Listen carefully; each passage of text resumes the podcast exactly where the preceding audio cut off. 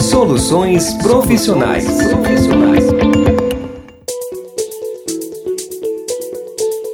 Olá, chegamos ao episódio 50 do podcast Soluções Profissionais. Hoje trazemos a segunda parte da entrevista com os irmãos estudantes de medicina Renata e Rodrigo. Nessa parte, eles vão contar qual especialidade escolheram, se tiveram receio com a pandemia e qual mensagem eles deixam para quem quer cursar medicina. Vamos conferir agora. Soluções profissionais. Qual especialidade você escolheu? Então, eu estou no último período da medicina, eu não me formei ainda, uhum. né? Uhum. Aí, no final do ano eu me formo, aí que eu vou prestar uma prova, que seria um outro vestibular, assim, no hospital que eu quero, para fazer a residência que eu escolhi. Tá. E no meu caso, eu escolhi ortopedia. Vou prestar para ortopedia no final do ano. Você sempre quis ou teve dúvidas? Não, eu entrei na faculdade achando que eu ia é, fazer neurocirurgia hum. e isso é uma coisa que você vai, você percebe durante a faculdade, né? O seu pensamento muda muito, você acaba quebrando alguma, algumas ideias que você tem, construindo novas ideias e seu pensamento muda muito, né? Principalmente uhum. quando você passa nas áreas específicas da medicina. Uhum. Aí você vê como que é o dia a dia daquele profissional, você conhece um pouco melhor da área, né? E você consegue se enxergar melhor em uma do que em outras, né?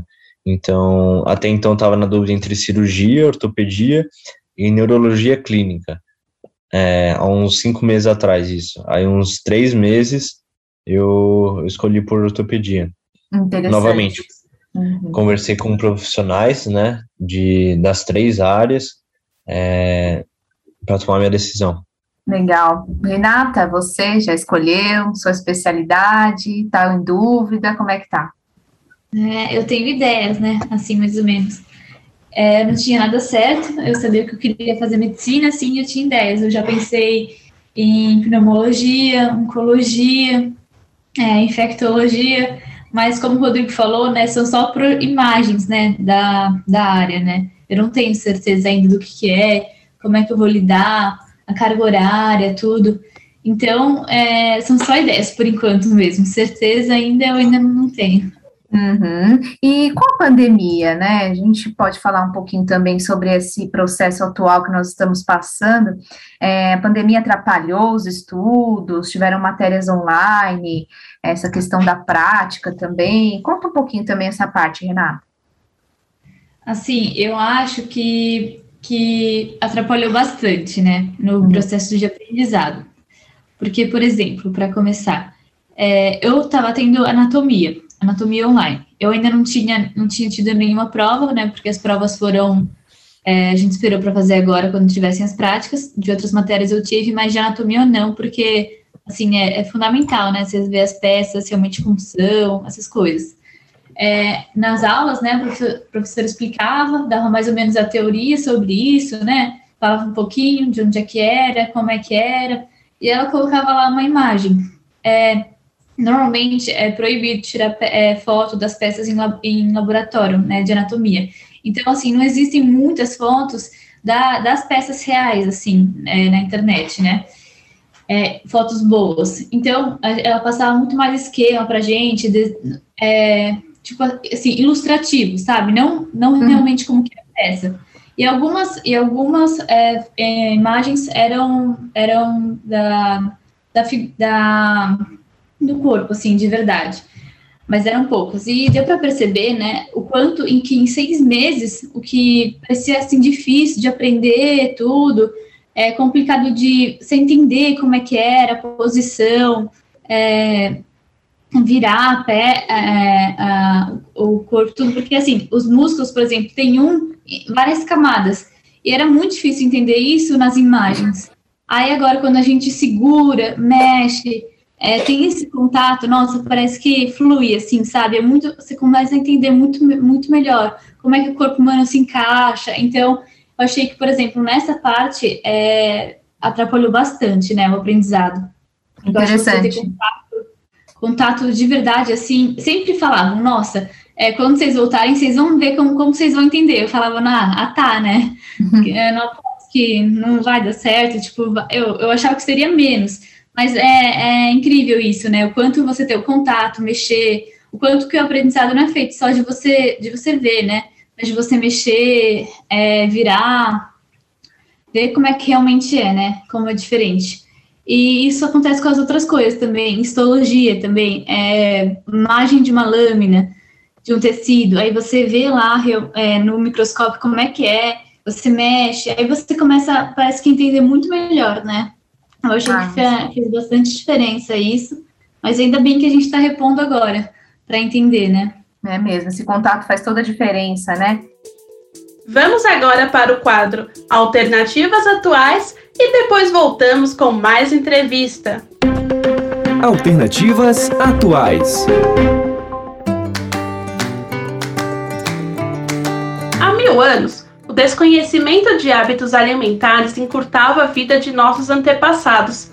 E até o primeiro ano de vida, uma entre quatro crianças morriam de infecções variadas. Os tratamentos cirúrgicos remontam da antiguidade. Mesmo entre os homens da pré-história, há vestígios de que já praticava medicina voltada mais para as crendices e religiões. O progresso no campo sanitário, os padrões nutritivos das pessoas e o desenvolvimento da medicina em todos os campos estão mudando o quadro da saúde substancialmente. Podemos dizer que ela tem três fases decisivas: a invenção da penicilina, das vacinas e a previsão das doenças através do DNA. A necessidade de enfrentar a Covid-19 tem gerado um trabalho intenso para todos os profissionais da área da saúde, desde o nível acadêmico, com estudos e análises diárias, até a linha de frente no atendimento aos pacientes infectados. Por isso, profissionais da área da saúde precisam estar sempre atualizados para combater os desafios que são apresentados como novos vírus, doenças e novas formas de tratamento mais adequados, modernos e eficientes. Alternativas atuais. E aí, falando também da pandemia, você teve algum receio, algum medo com relação à pandemia, de forma geral, para contar para nós, Rodrigo? Então, é, logo quando começou a pandemia, a faculdade estava na dúvida ainda se, é, se eles fechavam, se eles deixavam só o internato, né, quinto, sexto ano funcionando, é, ou se eles fechavam tudo, né. E aí aconteceu que o, na época eu estava no quinto ano, né, começo do quinto ano, e eu fiquei, assim como o sexto ano, uma semana a mais do que os outros semestres da faculdade, e aí depois dessa semana eles fecharam para a gente também, né? Isso não foi uma coisa que aconteceu só na minha faculdade, aconteceu na grande maioria delas. E aí continuou fechado, tentaram fazer um esquema EAD no internato. Isso é extremamente prejudicial, porque teoricamente seriam só aulas práticas, né? O atendimento. É, então, acabou sendo muito prejudicial nesse aspecto. E aí depois a faculdade falou que ia repor essas aulas que haviam sido EAD, a reposição ocorreu, só que não ocorreu daquela maneira é, é, daquela maneira que seria antes, né? Acabou sim saindo um pouco prejudicada essa reposição, né? Ela não foi uhum. fiel exatamente ao cronograma oficial. E a gente teve as férias tiradas, né? A gente acabou fazendo um curso de férias para substituir esse tempo que foi perdido, né? É, acredito eu que essa solução não foi só na minha faculdade, mas em outras também. E tudo isso focando na gente se formar a tempo, né, de não atrasar a formatura. Esse momento foi um momento de grande desafio, né, grandes desafios a toda a humanidade, a todos nós, né. Que bom que vocês conseguiram é, superar, né, tudo isso, continuar firmes estudando. Muita gente, infelizmente, largou os estudos e tal, por conta de tudo que aconteceu. Que bom que vocês uhum. estão aqui compartilhando com a gente, com os nossos ouvintes. as histórias. Deixe uma mensagem, então, para os jovens que querem cursar medicina também, Rodrigo. É, é uma área, ó, eu, eu tava na dúvida no começo, né, nos dois primeiros anos da faculdade, mas hoje vendo, eu falo que é uma área que ela é muito recompensadora, assim, emocionalmente, né, porque acredito que isso não tenha em, na grande maioria de outras áreas, né, de outras profissões, no sentido de que você tá lá em contato direto com a pessoa e o bem-estar dela vai depender da sua conduta como médico lá na frente dela naquele momento, né? E se você é uma pessoa que gosta de ajudar os outros, que você gosta de fazer a diferença na vida das pessoas, é, não para levar o crédito por isso, uhum. mas por realmente fazer a diferença, sabe? Não importa Sim. se a pessoa vai te agradecer ou não, você só vai fazer o bem porque isso faz parte da sua essência. Se você acredita que você esse tipo de pessoa, não tenha dúvidas se você estiver pensando em fazer medicina, que você vai se, se encontrar, vai se dar muito bem. Muito bom, sem ficar esperando recompensa, né? Sim. Maravilhoso. E você, Renata, deixa sua mensagem também. É, eu acho que eu concordo bastante, né, com o que o Rodrigo falou, de que é muito recompensador emocionalmente. E eu acho que, assim, né, falam muito da humanização da medicina e tal. E aí que sempre falam, ah, por que, que você quis fazer medicina? Ah, para salvar vidas, não sei o quê. E essa frase acaba sendo até um pouco clichê. Mas eu acho que é, é um pouco disso também, um pouco, tipo, de você meio que querer é, é, salvar histórias, né? É, proporcionar com que as pessoas continuem escrevendo as histórias delas, né? É, uhum. Ou mudando as histórias delas, ou deixar elas vivas para que elas façam parte da história de outras pessoas. Então, eu acho que se você quiser meio que fazer isso, sabe, é, é, ser tocado assim por outras pessoas emocionalmente também, eu acho que é uma ótima área assim para isso. E para você meio que perceber o quanto o ser humano é frágil também, né? A gente tem uma ideia assim, às vezes meio meio distorcida disso, mas eu acho que a pandemia ajudou para é, é, ajudou a gente a ver isso também, né? De quanto, por exemplo, um vírus super pequenininho que a gente nem conseguia ver conseguiu mudar várias estruturas, né, da sociedade. Então, eu acho que, tipo, é um pouco disso também, né? A gente tá em contato com a essência do outro e com a nossa essência ao mesmo tempo.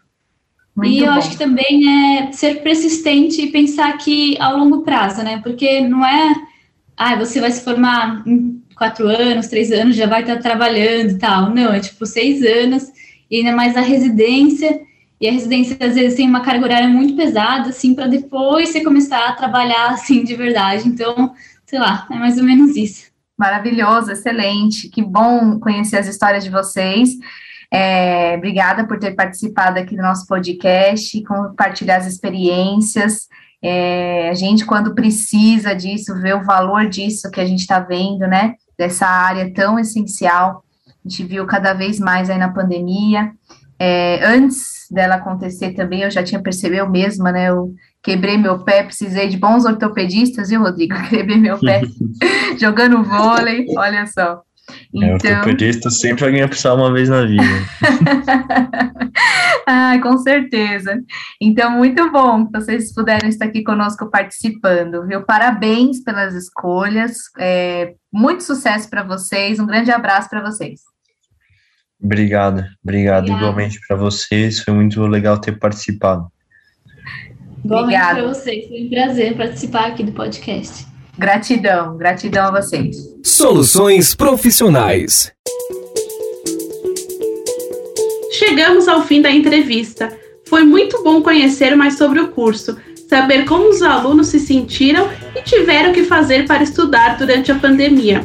Muito obrigada, Renata e Rodrigo, por contar um pouquinho da história de vocês. Muito sucesso! Não podemos esquecer de valorizar essa profissão tão bonita e essencial nas nossas vidas. O médico está sempre ali para te ajudar. Esperamos que tenham gostado.